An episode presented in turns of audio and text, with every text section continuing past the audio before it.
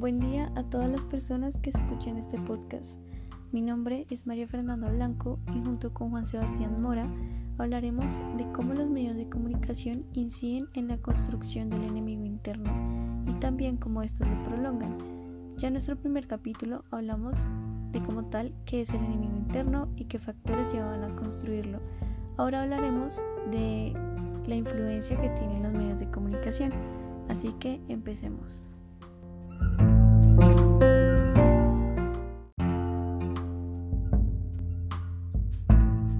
Antes de comenzar, escucharemos la opinión de diferentes oyentes acerca de lo que es el enemigo interno.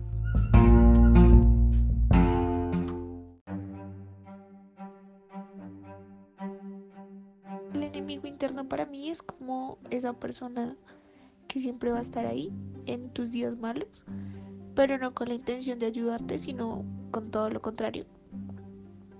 Eh, el enemigo interno es como todo lo malo en uno, todo lo que podría degenerar y, destruir.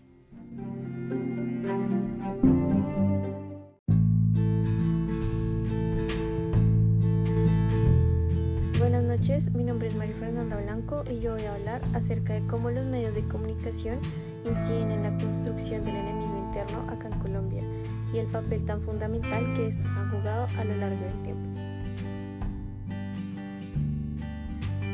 A través de los años en Colombia se ha venido construyendo un enemigo interno. Se ha creado un enemigo que siempre está al lado del poder. Y es acá donde nos preguntamos cómo se ha creado este enemigo y cómo su poder se ha legitimizado a través del tiempo.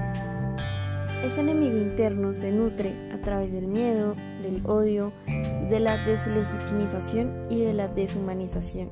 Esto quiere decir que a través del miedo, a través de la incertidumbre, a través del odio, este enemigo interno va a ir en contra de aquella persona que piense diferente, de aquella persona que llegue a afectarlo y llegue a quitarlo de ese poder.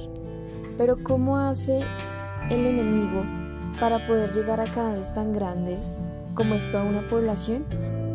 Y es acá donde los medios de comunicación juegan un papel importante, puesto que han servido de puente a esta narrativa de odio y miedo que promueve el enemigo interno. Desde hace muchos años atrás, los medios han servido a la construcción social, sin embargo, han asumido una cierta alianza con el gobierno, haciendo que se adopte su lenguaje, el lenguaje de no llamar las cosas por su nombre. Es por eso que se ha visto en títulos principales de diferentes medios frases como nos vamos a volver como Venezuela o llamar una masacre como homicidio colectivo. Y es por los medios que se impone esa narrativa creada a partir del enemigo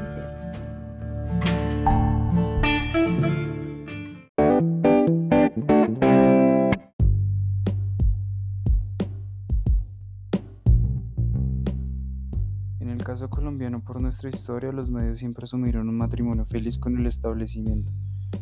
Así como decía Hernando Santos, que hay que defender la institucionalidad. Entonces era como gobierno y medios. Fueron siempre como ese matrimonio feliz y en ese sentido se fue asumiendo el lenguaje que se decía como un status quo, uno que había que asumir.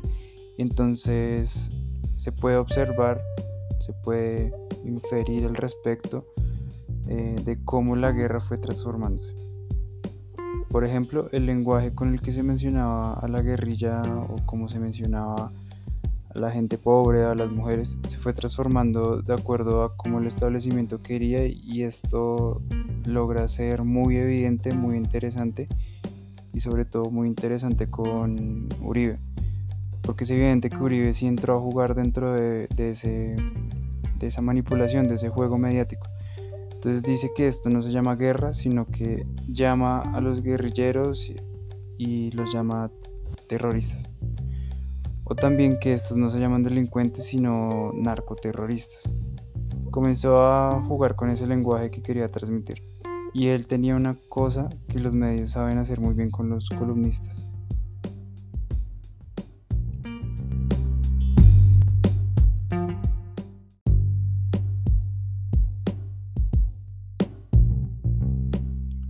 Y es que todos empezaban a apostarle a la construcción social, pero de nada vale esa construcción si esa opinión o esa idea no tiene personas que compartan y sigan ese mismo pensamiento. Entonces, esa construcción que hacen los medios de la realidad social siempre estará de cierto modo ligado a las personas que la aprueben y también que la puedan validar, ya que esa creación de la realidad que quieren transmitir se basa en el lenguaje, es prácticamente la manera en la que se transmite. Es acá donde los medios llevan la batuta del poder.